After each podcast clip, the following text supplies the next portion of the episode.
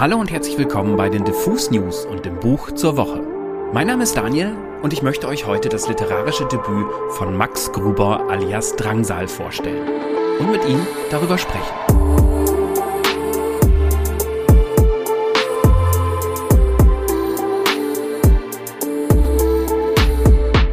Doch heißt es und ist gerade bei den Ullstein Verlagen im Hause Klaassen erschienen. Es ist nicht etwa ein Roman, sondern eher eine poetische Textsammlung. Auch wenn das Wort Textsammlung ja eher unpoetisch ist, trifft das die Sache halt am besten. Was übrigens auch Max findet. Bevor ich gleich ins Gespräch einsteige, noch ein paar Worte über den Inhalt von Doch.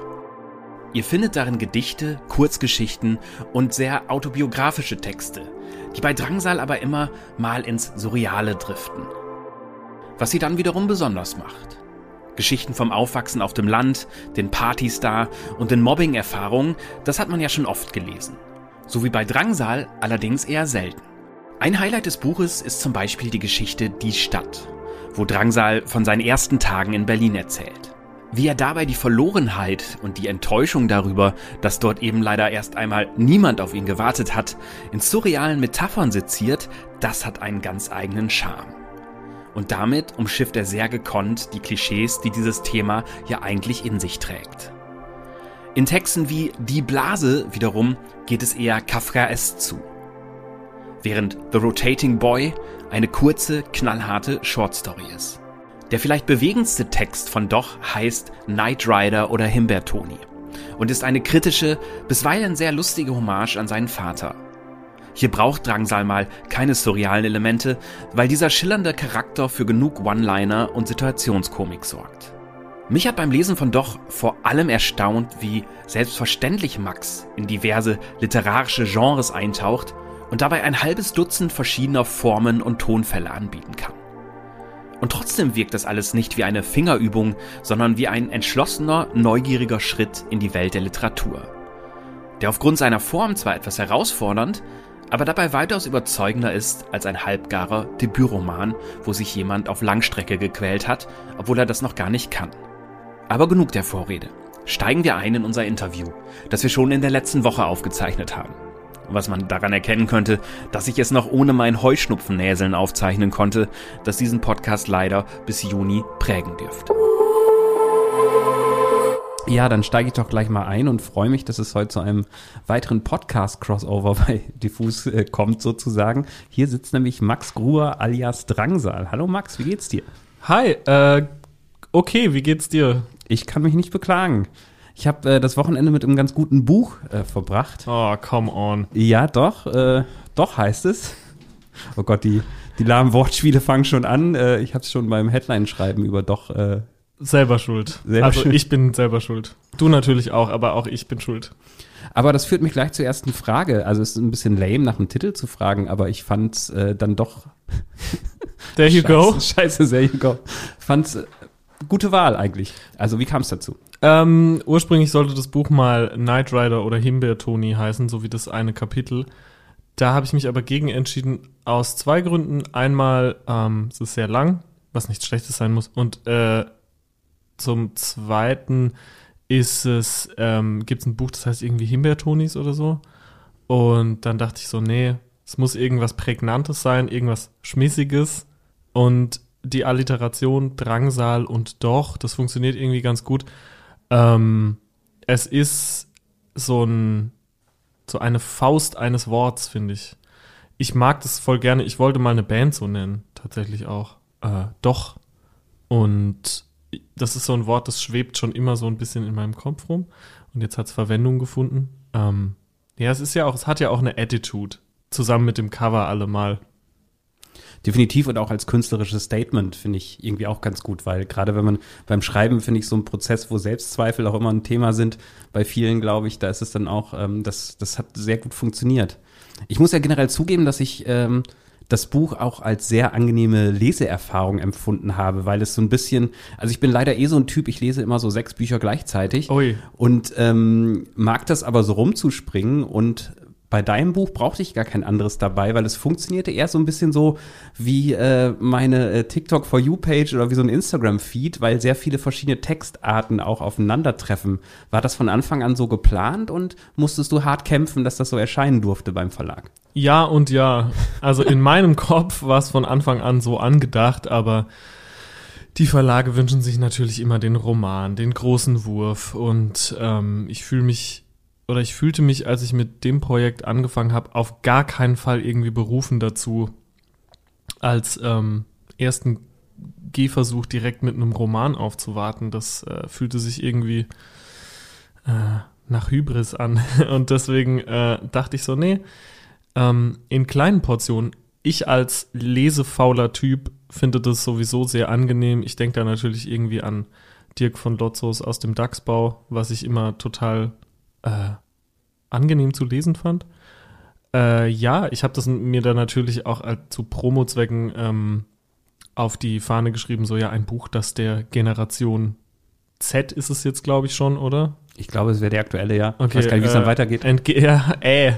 Mit Ä, Ö und Ü. Ähm, Generation Umlaut. Ja. Genau, äh, genau, was der Generation Z irgendwie entgegenkommt. Aber äh, ja, ich finde immer, weißt du, wenn man, so geht's mir zumindest, du kannst ja mal sagen, wie es bei dir ist, wenn man hört, Musiker in Schreibbuch.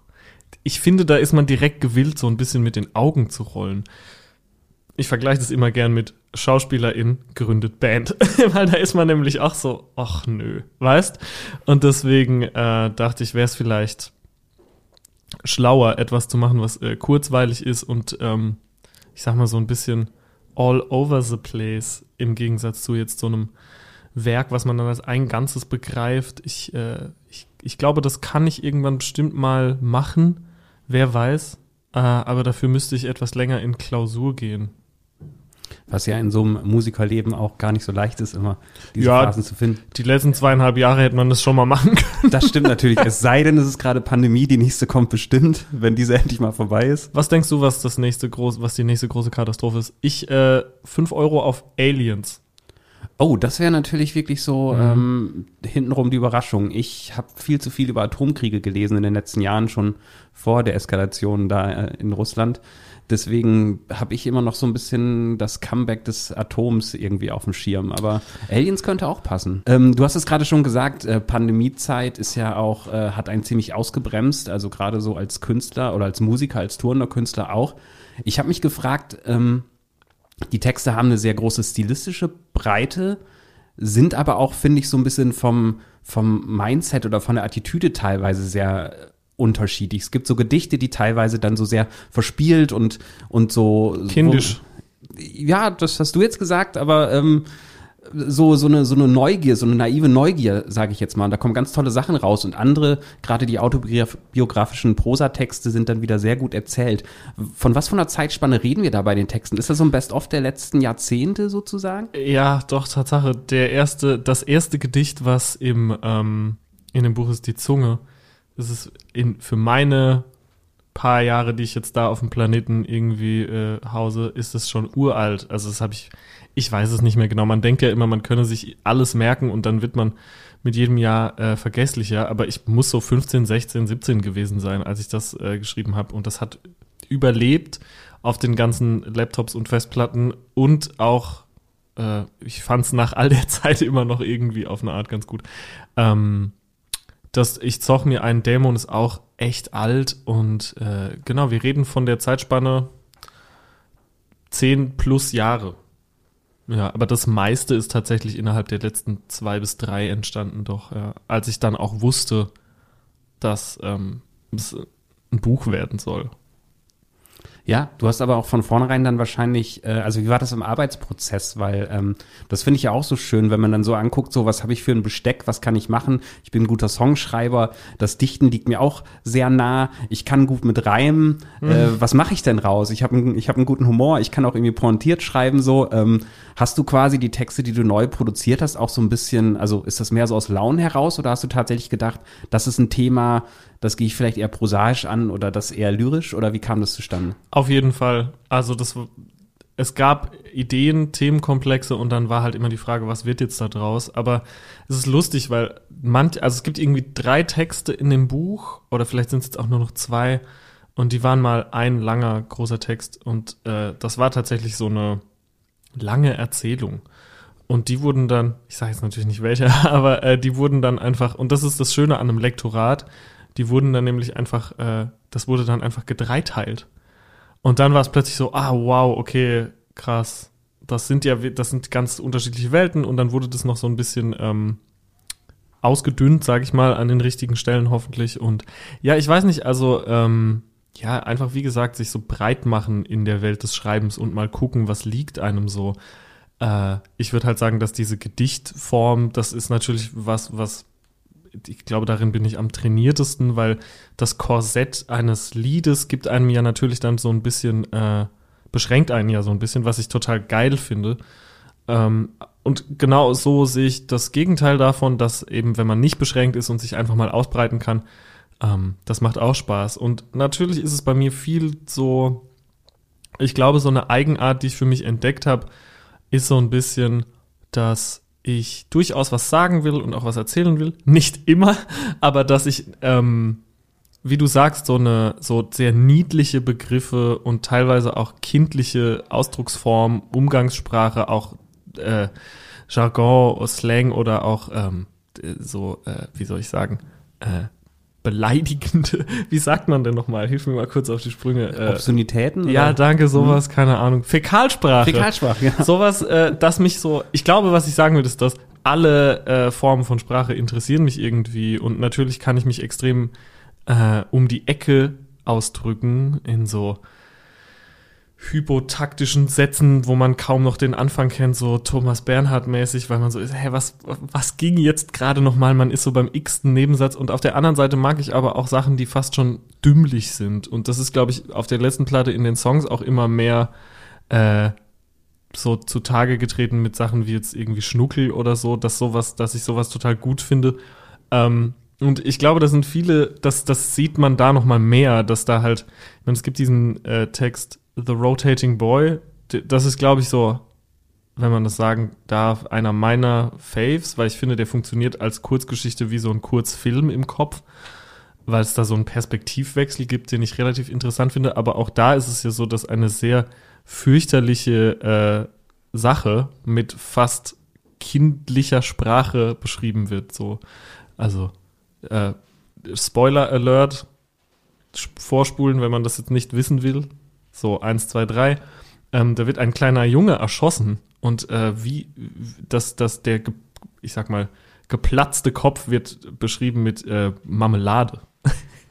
und das ist ähm, extrem makaber, aber auch auf eine Art extrem, genau, ich mag einfach Gegensätze. Ich mag schlageresken äh, Indie-Pop mit blutendem Teufel. Und das ist, glaube ich, so, das sieht man in den Texten auch. Ja, das war auch so ein Text, ähm, den ich sehr krass fand, weil der haut einem so mittendrin ähm, nochmal so voll in die Magengrube. Ja, man weiß nicht so richtig, was es eigentlich soll, ja. bis es halt diese Zeile gibt, wo, wo man dann merkt, dass diese Beobachtung, die schon ein paar Seiten irgendwie passiert, dass die durch ein Zielfernrohr ja. äh, passiert. Und dann, dann wird man so, oh nein. Ja, und das, das alles passiert, das passiert auf sehr engem Raum. Das finde ich also auch sehr schön, dass man wirklich mal so überlegt. Also deswegen frage ich auch so nach den Formen und nach dem Spielen, weil es wirkt ja. teilweise so, als wäre es so ein Austasten. Was kann ich halt irgendwie äh, so, so, so machen? Absolut.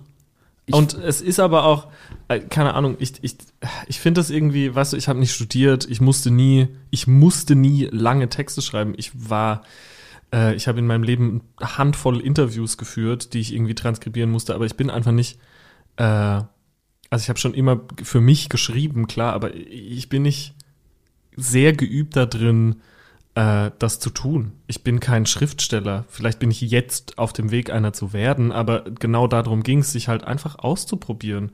Und ich habe natürlich enorm viel mehr geschrieben, was dann halt teilweise auch einfach Schrott war. Und ich glaube, der Unterschied, der mir klar geworden ist zwischen Schreiben und äh, Musizieren, ist, dass Schreiben nicht immer sowas äh, Spontanes ist. Weil wenn ich jetzt eine Gitarre in die Hand nehme, spiele ich irgendwas. Und das muss ich, glaube ich, beim Schreiben mir noch so ein bisschen erarbeiten. Ich habe dann immer gedacht, so, okay, irgendwie bei Musik ist es oft so, dass die Inspiration die Arbeit bedingt und beim Schreiben ist es genau umgekehrt. Ich musste mich total oft hinsetzen und so gegen den Schweinehund anschreiben und gegen die Ideenlosigkeit anschreiben. Immer und immer wieder, bis sich irgendwann so selbst, bis sich irgendwann von selbst herauskristallisiert hat, um was es in dem Text eigentlich geht. Äh, und das ist interessant. Das ist eine Lernerfahrung für mich so. Total. Und ich finde, das ist ein sehr spannender Prozess, so die besten Sätze finde ich, fallen einem immer ein, wenn man die in so einem Schreibflow hat und dann guckt man nachher drauf und denkt so, krass, wo kam das denn her? Ich habe das Buch auf jeden Fall noch nicht aufgeschlagen, seit es rausgekommen ist. Aber kann ich nachfühlen, ist sicherlich dann auch, äh, auch schwierig. Ja, gruselig. Ähm, hast du denn, ähm, das fand ich nämlich ganz äh, spannend. Ich glaube, in einem Interview, das du schon gegeben hast, tauchte der Name zum Beispiel auf äh, äh, Rilke. Ähm, ja. Dass, äh, dass da halt bei den Gedichten halt ähm, Spuren drin sind. Und ich musste relativ häufig, also du hast so ein paar Kurzprosa-Texte drin, die fangen in sehr realen Situationen an und kippen dann so ins Surreale. Ja. Und ein sehr früher Text heißt ähm, Die Blase. Ja. Und da habe ich schon nach dem ersten Absatz hatte ich so total die Kafka-Vibes, wo ich dann das Gefühl hatte, so, okay, ähm, gab es auch also, weil du ja gesagt hast, du hast dich vorgetastet so auf verschiedene Dinge. Gab es auch so ein bisschen, dass du halt überlegt hast, okay, welche Geschichten haben mich beeinflusst, welche Autoren oder sowas in der Richtung? Oder war das eher so, äh, dass das aus der eigenen Sprachwelt rauskam? Ich muss gestehen, dass ich ähm, nicht sehr belesen bin. Das ähm, hole ich auf. Es gibt mit Sicherheit viele Sachen, also ich habe nicht wenig Bücher gelesen, aber mir fehlen, wie in der Musik auch, äh, extrem viele so Klassiker ich habe noch nie, muss ich äh, gestehen, was von Kafka gelesen. Also ich weiß, wer er war und ich kenne natürlich die ganz, was ist es, die Verwandlung und so. Man, genau, man daran, weiß auf jeden Fall so. Daran erinnert der Anfang genau, von die Blase ein bisschen vom Tonfall. Aber so, aber tatsächlich jetzt so gedacht, ähm, das ist es, was ich irgendwie jetzt reproduzieren will. Das gab es da einfach nicht. Ähm, äh, es, ich habe viele, äh, es gibt viele SchriftstellerInnen, die ich irgendwie gut finde. Ich habe ähm, so, ich finde natürlich irgendwie Christian Kracht super, aber ich glaube, das ist so, als würde man sagen, die Beatles konnten gute Songs schreiben. So, also, ne, das ist so ein bisschen ähm, klar. Und äh, ich habe aber auch äh, zum Beispiel die Bücher von Raphael Horzon sehr genossen, die ja extrem lustig auch sind und auch sowas, ähm, wo, wo die Wahrheit so vermengt wird mit so einem, mit sowas Fantastischem und dann so eine neue Wahrheit draus entsteht. Weil Leute immer so sagen, so ja, die autobiografischen Texte sind total ähm, emotional, sage ich immer so, ja, aber auch da ist halt viel Mist drin. Ähm, nur vielleicht weniger. Es ist eine riesengroße Lüge gespickt mit Wahrheit. Hier und da. Aber so richtige Vorbilder hatte ich jetzt nicht. Ich meine, ich habe, was weiß ich, äh, zum Beispiel Hendrik Otrembas Roman gelesen, den letzten, den ich extrem gut fand. Ich äh, habe neulich auch in so einem Podcast über meine Lieblingsbücher ge gesprochen, das Lesen der anderen. Da habe ich Theresia Moras alle Tage aufgezählt. Äh, so, ich lese fürchterlich gerne Bücher von Wolf Wondracek, aber ich weiß jetzt nicht, ob mich das, ob ich es anders geschrieben hätte, hätte ich die Sachen nicht gelesen. Wahrscheinlich. Ist ja auch immer so die Frage halt so, was, was man so aufsaugt und wie voll. sich denn die eigene Sprache formt. Und das, deswegen ist, also war jetzt auch gar nicht so gemeint. Nee, davon, voll, ich aber. da was geklaut und da. Nö, gar nicht. Also es ist natürlich, natürlich ist es auch alles gespickt mit, äh, mit so Zitaten. Ich glaube, die lassen sich in Sprachen nur ein bisschen besser, äh, nur so ein bisschen besser ver, äh, verdecken. Ich weiß, es gibt so eine Stelle, das kann ich dir jetzt mal leaken zum Beispiel, äh, wenn dich das interessiert. Es gibt in diesem letzten Text, der heißt Pure Paradise, da äh, finde ich ja meinen Verstand wieder, den ich verloren habe. Und dann ähm, gibt es diese Stelle, wo mein Verstand zu mir sagt, küss mich, du bist schön. Und das ist einfach aus einem äh, äh, Godspeed You Black Emperor Song, der im Hintergrund lief, während ich das geschrieben habe, äh, geliehen. ähm, The Dead Flag Blues von dem ersten ja. Album, wo ja am Anfang diese sehr oh, eindrucksvolle Männerstimme so einen Text vorliest, äh, vorliest. Und ich glaube, die erste Zeile ist The car is on fire and there is no driver at the wheel. Ja. Und dann gibt es irgendwann die Stelle, äh, wo er, glaube ich, sagt, you, I, said, I, I said, kiss me, you're beautiful. Und das finde ich so einen schönen Satz, küss mich, du bist schön. Nicht umgekehrt, du bist schön, Komma, küss mich, sondern küss mich, du bist schön. Das klingt tu das, weil deswegen. Das hat Ja. mir so gut gefallen und dann habe ich gedacht, so, das, das nehme ich mir jetzt und übersetze das. Und so gibt es immer, glaube ich, so kleine Sachen. Talent borrows, Genius steals. So war das, so ist oder? es immer schon gewesen in der Literatur. Nee, aber genau, und viele Sachen, ja, weiß ich nicht. Ich, ich, mh, ich kann nichts anderes außer mir Sachen aus dem Ärmel schütteln. Es ist äh, mal wieder eine Art und Weise, richtige Arbeit zu vermeiden. Das ist aber auch ein bisschen Understatement, weil es ist ein sehr ja, gutes es Buch ist geworden. natürlich, danke, das ist lieb. Es ist natürlich auch alles ein großer Spaß. Ich nehme das schon sehr ernst und Das merkt man in den Texten an, ja. Und äh, das sollte jetzt nicht so sein, dass man das aufschlägt und dann ist da ein Foto von mir in irgendeinem Kostüm, sondern wäre es nach mir gegangen, wäre das Cover auch nur äh, weiß mit schwarzer Schrift gewesen. Ich fand, ich wollte das alles eigentlich so nicht trist, aber so kalt und so brach wie möglich gestalten, damit man die Texte nur hat. Mhm. Weißt du, damit man nicht sagt, okay, das ist der Typ, der sich auf der Bühne verkleidet, der Paradiesvogel, der jetzt äh, ein Buch schreibt, sondern ich wollte halt, dass man ja mich auch als Autor begreift in dem Sinne und nicht als ähm, Clown. Was, was ich als ich werde sehr gerne als Clown begriffen, so wenn ich auf der Bühne rumhampel. Deswegen ähm, nur da wollte ich das halt nicht. Ja, sind ja auch einige Texte, also das fand ich ganz häufig so, die sehr starken Momente, die dann so mit so einer konkreten Situation anfangen, wie zum Beispiel der Text, wo du in die Stadt ziehst oder auch der Text die Kündigung und ähm, das, da ist man sprachlich sehr drin und ich fand halt auch gerade, also bei die Kündigung, wo es ja eigentlich um sowas wie so eine massive Panikattacke oder so eine Angstattacke geht, so wie sich das liest. Ich glaube, man nennt es äh, Depersonalisations-, Derealisationsstörung. Das ist so ein eher äh, psychotischer Zustand, glaube ich. Ja, und, ähm, und gerade auch dieser Text, äh, wo es darum geht, in die Stadt zu ziehen und wo man dann in so einem ganz seltsamen Setting ist und wo man, wo es auch viel darum geht, nicht dazuzugehören, obwohl die große bunte Stadt eigentlich man dachte, da, da finde ich mich jetzt. Also Voll. ganz, ganz häufig sind da auch sehr, ja, auch schon sehr, sehr, sehr traurige oder sehr emotional schwierige Momente drin.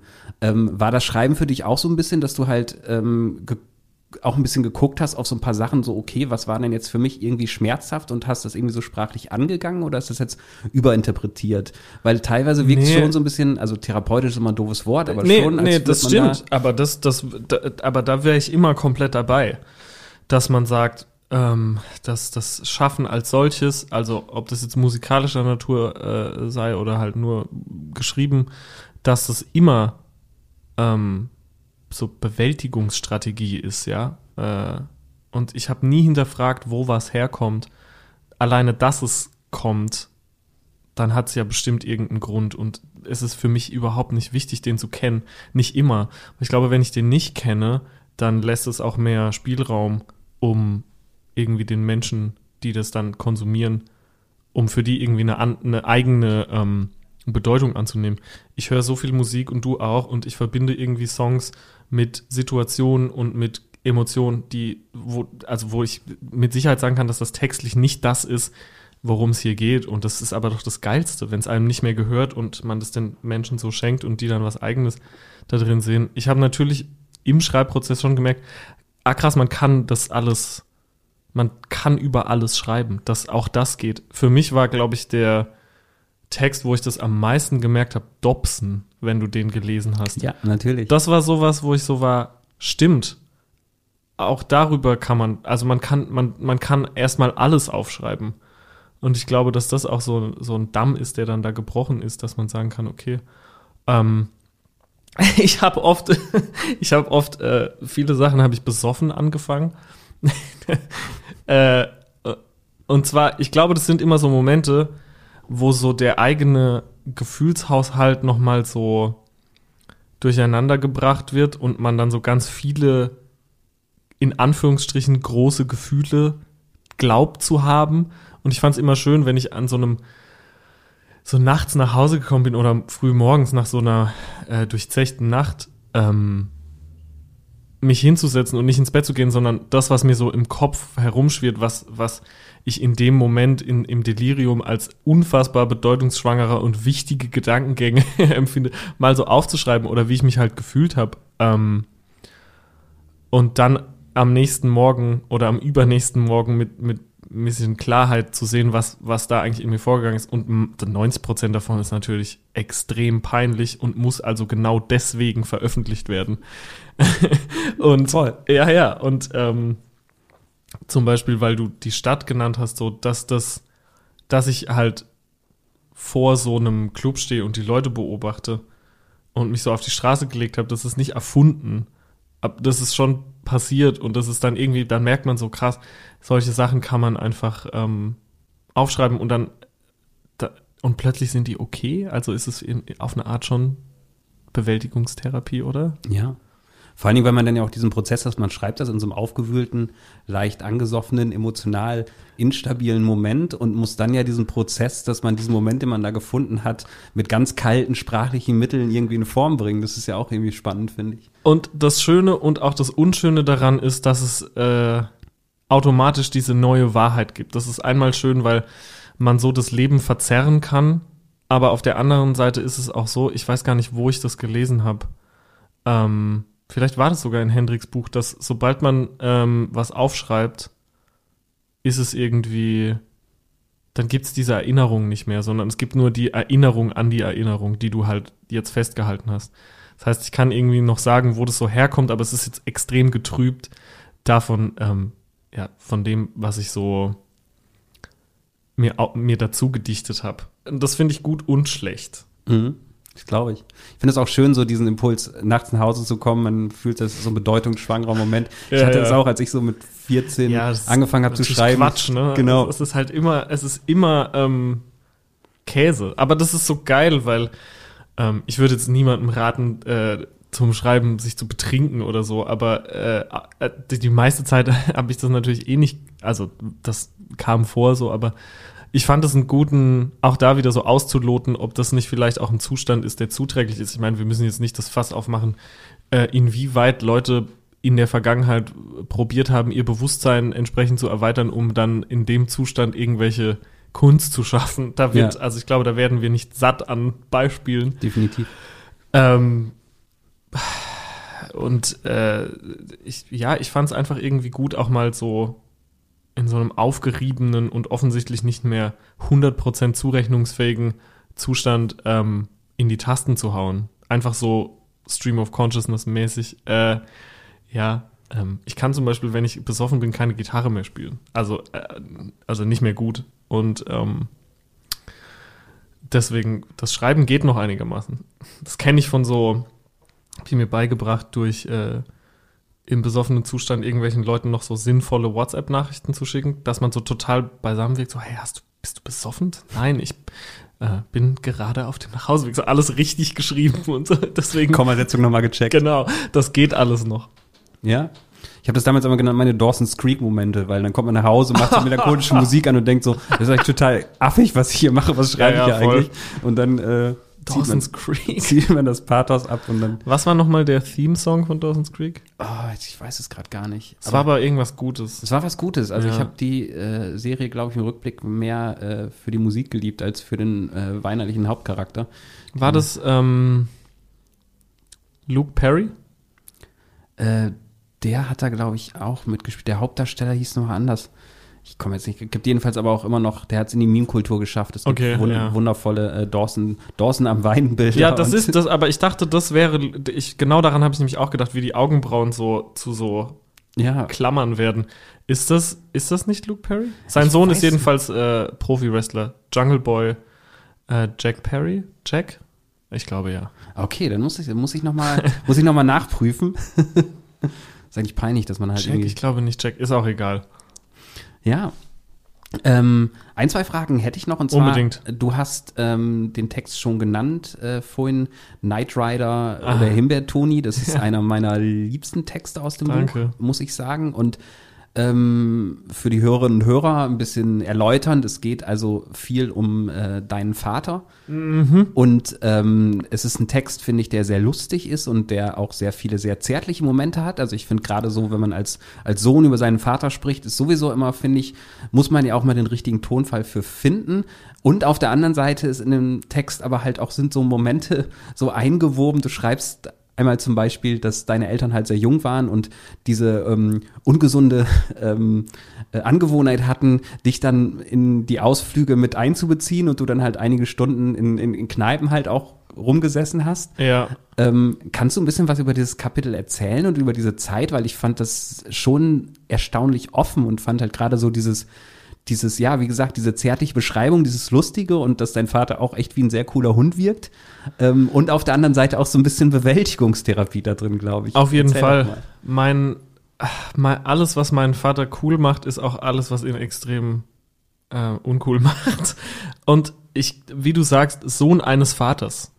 Ähm, das sind diese Idols-Zeile, I am my father's son, his shadow weighs a ton. Und ich glaube, das ist so ein bisschen, ähm, vielleicht gibt's auch, gibt mit Sicherheit alle Arten von Menschen, aber bei mir war es auf jeden Fall so, dass ich gemerkt habe, ich muss mich ganz krass abnabeln äh, von meinem Vater, als ich jung war, weil ich auf gar keinen Fall so sein will. Und dann mit dem Älterwerden und selber auch Steuer äh, zahlen müssen und Probleme im Leben haben und äh, so gemerkt habe, okay, wow, ich war denen gegenüber nicht fair. Slash, ich bin auch mehr wie mein Vater, als ich es mir, glaube ich, eingestehen will. Und ich komme davon auch nicht weg, egal wie sehr ich versuche, mich zu verstellen. Ähm, was ein sehr krasser Prozess ist, weil ich fange auch, also ich sehe, je älter ich werde, desto mehr sehe ich, sehe ich auch ähnlich und äh, ich, ich lache genau wie mein Vater. Man kann es einfach nicht unterscheiden. Zum Glück lache ich nicht so oft. Ähm, aber es war der erste Text, den ich geschrieben habe, als klar war, dass das als Buch veröffentlicht wird. Also da gab es natürlich, wie gesagt, Sachen, die rumlagen, aber das war so der erste große, ähm, das war so das erste große, der erste große Block Granit, den ich so wegmeißeln musste, das war klar. Ähm, natürlich ist es sehr offen, da fehlen auch viele Sachen und da sind auch viele Sachen dazu gemacht und abgeändert und ich musste das natürlich auch meinen Eltern zeigen, ähm, sonst der Verlag ist natürlich immer extrem ängstlich, dass da im Ja. Nachhinein nochmal Gerade bei dem Thema gibt es ja einige sehr prominente Beispiele, wo das sehr äh, schwierig wo wurde. irgendwie Maxim Biller nicht mal verklagt oder Genau. so. Das ist das bekannteste Genau. Beispiel wahrscheinlich, ne? Ja, Ähm, ja, das wollen wir natürlich vermeiden. Ähm, mein Vater hat, hab den Text gelesen, fand ihn gut.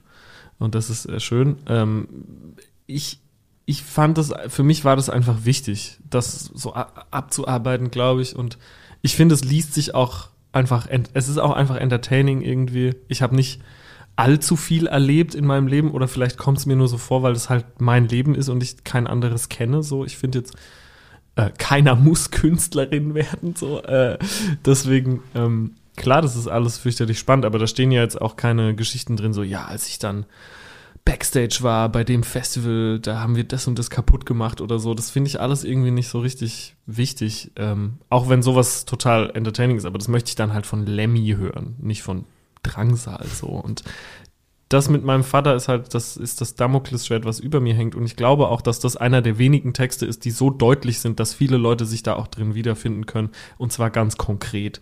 Das ist nicht, oh, das ist aber ein schönes Gedicht und da sind geile sprachliche Wendungen drin, sondern das ist was, wo man sagen kann, okay, ähm, auch ich habe ein schwieriges Verhältnis mit meiner Mutter, meinem Vater, irgendeinem anderen Familienmitglied. Und das, das war mir irgendwie wichtig, zu zeigen, so, weiß ich nicht, vielleicht hätte ich mir in jungen Jahren einfach den Text gewünscht, I guess, um so zu sehen, okay, das ist auch nicht ungewöhnlich, was da alles passiert. Und da gibt's ja dann auch so eine Art ähm, gegen, also da gibt's ja dann auch so eine Art, wie sagt man, so wie so ein Aus, also ein Aufatmen, dass man sagt, okay, wir, ich bin jetzt, ich, ich liebe den halt auch so. Und da führt kein Weg dran vorbei ja, jemand hat mal zu mir gesagt, und ich glaube, das fasst den Text ganz gut zusammen, man muss seine Familie nicht mögen, man muss sie nur lieben. das ist sehr schön. Ja, gesagt. und das ist ja. wahrscheinlich, das ist wahrscheinlich, was den, das ist der Text so für mich. Ja, und das funktioniert, finde ich, bei den autobiografischen Texten sehr gut. Also auch der Text über das Dobson, äh, wo man erklären muss, Dobson ist halt etwas, was du gemacht hast als sehr junger Mensch äh, zum Musik hören und wo Ja. Musik da halt schon so eine Fluchtmöglichkeit war. Ich fand mich der sehr wieder. Bei mir war es so, ich stand immer mit einer mit einem Badmintonschläger vor der Schrankwand und habe dann so Metallica-Songs und peinlicherweise Blind Guardian-Songs äh, nachgespielt und mir dann vorgestellt, ich wäre so auf der Rock am Ring oder Dynamo-Bühne.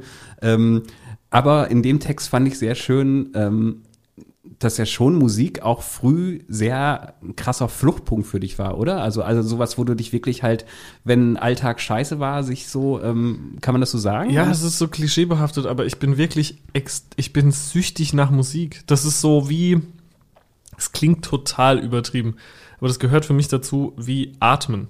Es vergeht kein Tag, wo ich keine Musik höre. Das gibt's einfach nicht. Das gehört einfach dazu, zum Leben. Das ist das Allerschönste und ich, das war das Erste, was mich begeistert hat und deswegen hat es einfach sich in meine DNA verwoben. Das war so, das bist du jetzt. Und das gibt es ja bei, bei, bei Menschen irgendwie. Und das ist ja so schön, weil es verbindet so viele, uns zum Beispiel verbindet es halt auch, dass wir wissen, so wir lieben beide Musik. Das heißt, wir haben immer irgendwas, worüber wir sprechen können. Und ähm, das, das, andere Leute haben das bestimmt auch mit irgendwas anderem, mit so Skateboard fahren oder weiß ich nicht, äh, ja, äh, oder Cineasten mit ihren Filmen. Ja, sowas, klar. Oder es muss ja nicht nichts künstlerisch sein. An Autos schrauben. Ja? Finde ich auch total geil. Äh, Bouldern. Ja. Aber so, für mich ist es fast schon, un also für mich war es ganz viele Jahre nicht verständlich, wie jemand nicht alles über eine Band wissen also wie, wie geht es denn, dass man nicht alles über eine Band wissen will? So, ah ja, die finde ich auch ganz gut, höre ich manchmal. Ja, aber wusstest du auch bla bla bla? Und so, nö. Und wie, das, Interess das ist nicht das Interessanteste für dich. Und ähm, ja, das ist halt so, ne? Ich, ja, Musik ist immer natürlich da und das sollte natürlich dann auch in dem Buch nicht fehlen. Es ist, glaube ich, nicht, also es ist nicht an, an so super vielen Stellen da, aber wenn es da ist, ist es da. Und das finde ich gut. Ich finde diese Godspeed You Black Emperor Referenz äh, sehr geil. Nicht nur, weil ich noch letztes Jahr im Herbst äh, in dem Café von dem einen Typen im Montreal stand und mich wie so ein kleiner Fanboy fühlte. Haben die in, wo ist das? Der eine betreibt in, ähm, in Montreal halt ein, äh, ein Café und da gibt es halt auch ganz viele so Kunstdrucke und so von den, genau, von der Band oder was? Genau, und es ist halt so ein linkes Kulturzentrum, da sind auch Konzerte und so, also cool. auch sehr ähm, ähm, sehr, sehr cool. Und ähm, aber ich komme gerade drauf, weil Godspeed You Black Emperor ist auch so eine Musik, eine von den wenigen, wo ich äh, auch zu schreiben kann. Ja, same. Und das äh, wäre jetzt so die nächste Frage. Was kannst du da empfehlen? Also ich kann noch die, äh, die Film-Soundtracks von Nick Cave und Warren Ellis immer ja, sehr empfehlen. Ja, pass auf. Ich habe mir eine Playlist nämlich gemacht zum Schreiben. Die habe ich, äh, die habe ich dann immer, oder manchmal habe ich auch einfach gar nichts angehabt. Also Podcast oder sowas, wo viel gesprochen wird, geht sowieso ja, nicht. Geht nicht. Ich lese dir jetzt einfach mal die Bands vor, die auf dieser äh, Lesen- und Schreiben-Playlist sind. Die ist gar nicht mal so lang, die ist nur drei Stunden lang. Ich habe die immer wieder gehört. Swans, Spiritualized, so eine Band, die heißt Jumbinai. Okay, die kenne ich nicht. Ähm, und dann Tina Riven, das ist wahrscheinlich falsch ausgesprochen, aber auch äh, Godspeed You Black Emperor, Nick Cave and the Bad Seeds, Neubauten, Alice Train, Vincent Gallo, Grouper, Angels of Light, äh, Bohren und der Club of Gore. Sehr, sehr gute Mischung. Aber du weißt, was das ich meine. wie Bohren und der Club of Gore halt auch. Das ist halt genau Es muss halt irgendein Geräusch da sein, aber es darf einen nicht zu sehr einnehmen. Und am besten sehr lange Songs. Ja. Äh, ja, voll. Ja. Mehr so geklimmt. Bei mir funktionieren auch die, äh, die Mixe von der Late Night Tiles äh, Serie auch ganz gut, weil die auch sehr viel so mit so mit sphärischen Elementen und so. Das ist voll. Ganz, ganz Ambient ist natürlich irgendwie immer gut. Wie gesagt, ich weiß, Vincent Gallo ist äh, was ist das krasseste, was mir einfällt? Ultra cancelled, aber äh, auch nicht zu Unrecht von mir aus, aber äh, diese äh, Platte, die er gemacht hat für Warp, ich habe vergessen, wie die heißt, die ist extrem gut. Muss ich leider, das, muss ich leider sagen. Also die, die, das ist ja so Found Footage äh, zusammengeloopte, jazzy, ambient Sachen. Mhm. Extrem äh, gut zum Schreiben. Tut mir leid. Wie heißt denn dieses verdammte Album hier? Warte mal. Uh, When. Oh. Ah, okay. I wrote this song for the girl Paris Hilton. oh Gott, Vincent. Ja, ja, aber das ist irgendwie, ja, ähm, belastend, aber auch, äh, naja, belastend. Belassen wir es dabei. Die letzte Frage geht auch nochmal auf die Musik äh, ein, weil ich habe dank deines Buches äh, für den 403. und 404. Play vom Lied ähm, Fischmeck von der Band Materialschlacht gesorgt. Ähm, Ist es auf Spotify mittlerweile? Auf Spotify habe ich es nicht gefunden. Es gab halt bei, äh, bei YouTube gab es ah, ja. halt ein Audio, äh, Audio Play, wie gesagt, 403, 404 Plays. Ähm, Gerade das fand ich so zwischendurch sehr schön, weil in dem Text Fischmeck geht es halt eigentlich darum, dass ähm, der Fischmeck leider halt äh, geile Scheiße ist und er auch immer so ein bisschen so, oh Gott, oh Gott, wie lange wird sie noch geben? Ich habe so Angst. Ist die Angst noch akut? Ja, schon. Voll. Ich, ich habe ein extrem schäbiges Verhältnis zu Essen. Essen ist für mich sowas, ähm, Essen ist für mich was ganz Luxuriöses. Und das Schlimme ist aber, weil sowas wie, dass man sich sowas, also McDonalds zum Beispiel, das ist ja wie, ich, das ist ja Heroin als Essen. Es ist nicht gut für dich, es macht dich, oder vielleicht ist es auch ein beschissener Vergleich. Es ist auf jeden Fall, macht es dich nur ganz kurz glücklich, es ist extrem ungesund, es ist viel zu teuer, es ist schlecht für den Planeten. Ähm, all- alles daran ist eigentlich schlecht. Und in meinem Kopf ist es aber, mein Kopf ist so verkabelt, dass das Luxus ist, dass man sich das leisten kann. Ähm, und ich will dann auch immer ganz viel davon. Und das ist mehr sowas, das hat mehr sowas, so, so, ja, eine Fressorgie. Und das ist so, das ist auch ein, ein, ein gestörtes Verhältnis zu Essen so. Und ähm, das Kapitel war mal ganz lang, da ging es um Essen allgemein. Aber ich fand es immer, das war mir immer ein Dorn im Auge und dann haben wir das extrem beschnitten, nur auf diese, ich glaube, es ist eine Seite wahrscheinlich. Ähm, es waren auf jeden Fall sehr viele Seiten. Und ich habe aber alles, da, ich hab, das habe ich selber radikal lektoriert und dann gesagt so, fuck it, ich habe keinen Bock, äh, das finde es irgendwie, das, das hat mir nicht gepasst irgendwie. Und äh, dann habe ich, äh, hab ich das draus gemacht, was irgendwie auch, ist total albern, aber ja, ich, äh, ich finde den Filet-O-Fisch, aus irgendeinem Grund ist der echt extrem lecker. Ja, und ich fand halt irgendwie genau das an dieser Textsammlung oder Edition halt auch irgendwie sehr schön, dass man dann halt zwischen diesen sehr autobiografischen Texten, Und auch zwischen so Texten auch drastischen sowas. Sachen auch Genau. plötzlich sowas ist. Ja, ich finde, das ist ja auch so ein bisschen meine Idee davon, dass es halt so eine Achterbahnfahrt ist und so eine emotional, so ein emotionales Hin und Her. Das finde ich irgendwie immer ganz, ähm, ganz nett. So wünsche ich Ja. mir auf jeden Fall Musik und Film und Buch und deswegen, man macht ja immer das, was man selber irgendwie haben möchte, wahrscheinlich. Ja. Und dann ist man wieder bei der Referenz mit der TikTok for You Page, wo man heutzutage dann halt irgendwie Bilder aus der Ukraine hat, Ich habe halt kein, äh, ich hab, K-Pop-Videos. ich hab und kein TikTok. Dann sollte man sich auch nicht drauf schaffen, muss man ganz ehrlich sagen. Ja, ich habe das Gefühl, jetzt keine Ahnung, ich ähm, meine Aufmerksamkeitsspanne ist schon so gefickt durch so viele Sachen und irgendwie äh, man muss da wirklich Rückbau betreiben, wenn man wieder an so einen Punkt kommen will, an dem man mal war, habe ich das Gefühl.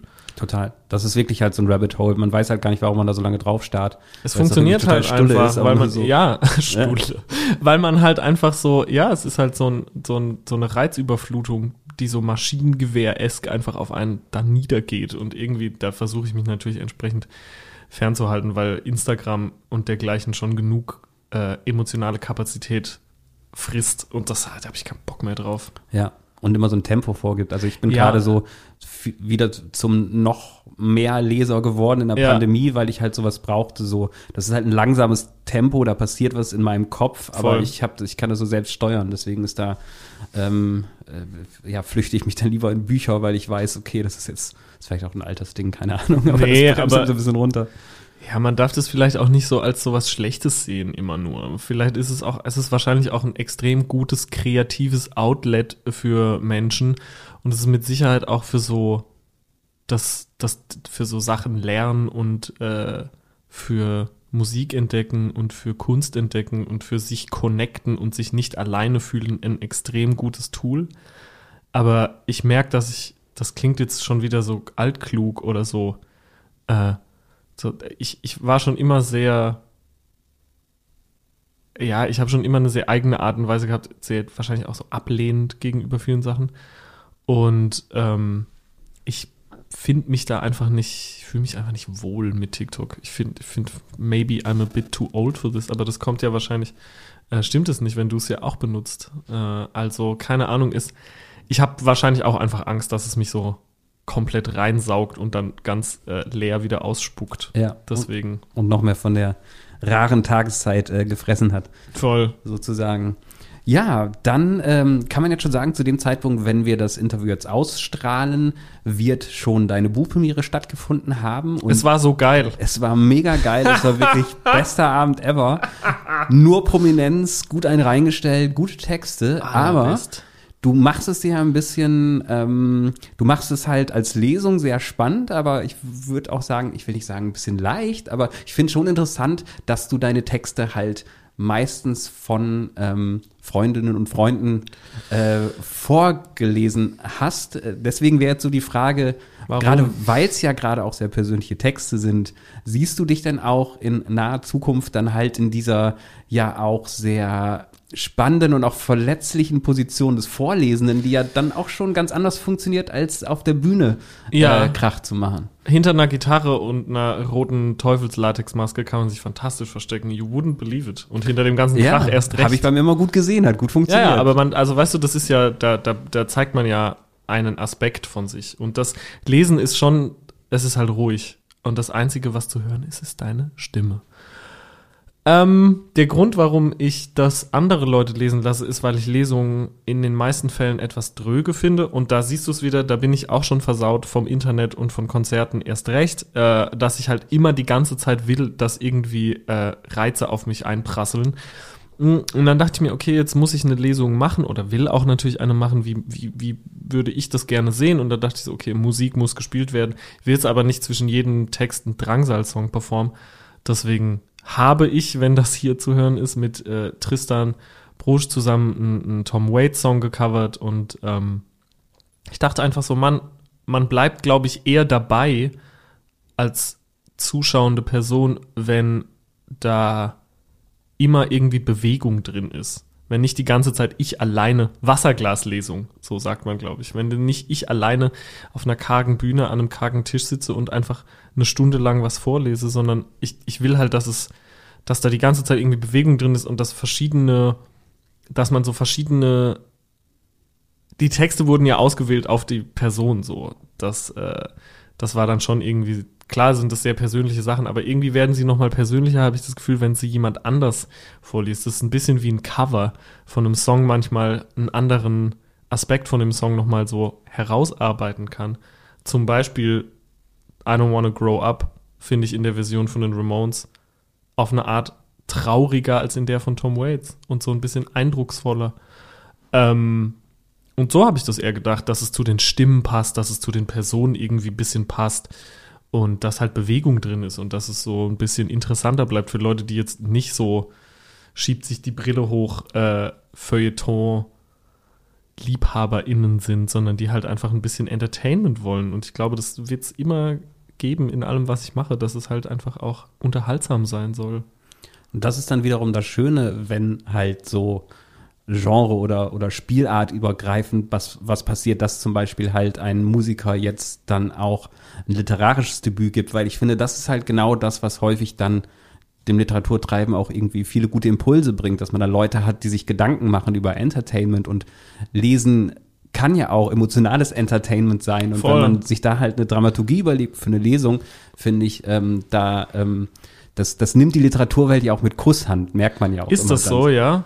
Weiß ich gar nicht. Ich, ich weiß ich nicht. Ich, ich, ich dachte einfach so, das ist ein besonderer Abend und da muss dann auch irgendwas Besonderes passieren. Wenn die Leute da Geld für bezahlen, dann sollte ihnen auch was geboten werden. Da bin ich sehr altbacken wahrscheinlich. Aber ja, I don't know. Es, am Ende des Tages ist es so ein bisschen, ähm, ich, das Gute ist, glaube ich, dass es kurze Texte sind und dass man die als Ganzes begreifen kann. Ich glaube, wenn es jetzt ein Roman wäre, dann hätte ich das nicht gemacht, dass da vier Leute lesen oder so. Ja. Dann hätte ich das wahrscheinlich einfach ähm, tatsächlich alleine gemacht. Aber dadurch, dass es so in sich geschlossene kleine Wäldchen sind, kann man die auch, glaube ich, nochmal erweitern, in der, indem man äh, denen eine andere Stimme gibt, weil ja die, der Klang und die Farbe und die, der Ton der Texte auch sehr unterschiedlich ist, sagst du ja auch selber. Deswegen glaube ich, ist es ganz okay, wenn den mal, wenn da mal ein paar andere Leute auch lesen. Ähm, ich jetzt, als ich beim Deutschlandfunk war, hat so ein ähm, Sprecher ein Gedicht von mir vorgelesen und das fand ich schon so cool. Das hat mich einfach entertained. Das klang wirklich sehr toll, muss man Ja, sagen. gell? Und dann fühlt es so direkt so Rufus Beck-Vibes und man ist so, ja, Mann, ich bin Schriftsteller. Jemand liest das so vor und es klingt natürlich alles direkt viel grandioser, als es tatsächlich ist und finde ich irgendwie gut. Deswegen lesen da so viele Leute. Wird es denn noch eine klassische Lesetour geben oder dergleichen? Erstmal wahrscheinlich nicht. Vielleicht, also ursprünglich, äh, der Grund, warum es jetzt keine gibt zur VÖ, ist einfach folgender. wir wären Ende März auf Tour gegangen. Das Buch ist Mitte März am 10. rausgekommen. Da wäre kein Platz gewesen Ja. mit Proben etc. Jetzt wurde die Tour in den Sommer gepusht, damit wir die hoffentlich dann auch spielen können. Und ähm, dann war es zu kurzfristig, um noch eine ganze Lesetour dazwischen zu, also jetzt zu planen. Ich bin irgendwie ganz okay damit. Ich werde auf ein paar Festivals auf jeden Fall lesen. Ich werde es nicht auf den Konzerten anfangen zu lesen. Ähm, aber ja, kommt Zeit und wenn nicht, dann, dann halt nicht.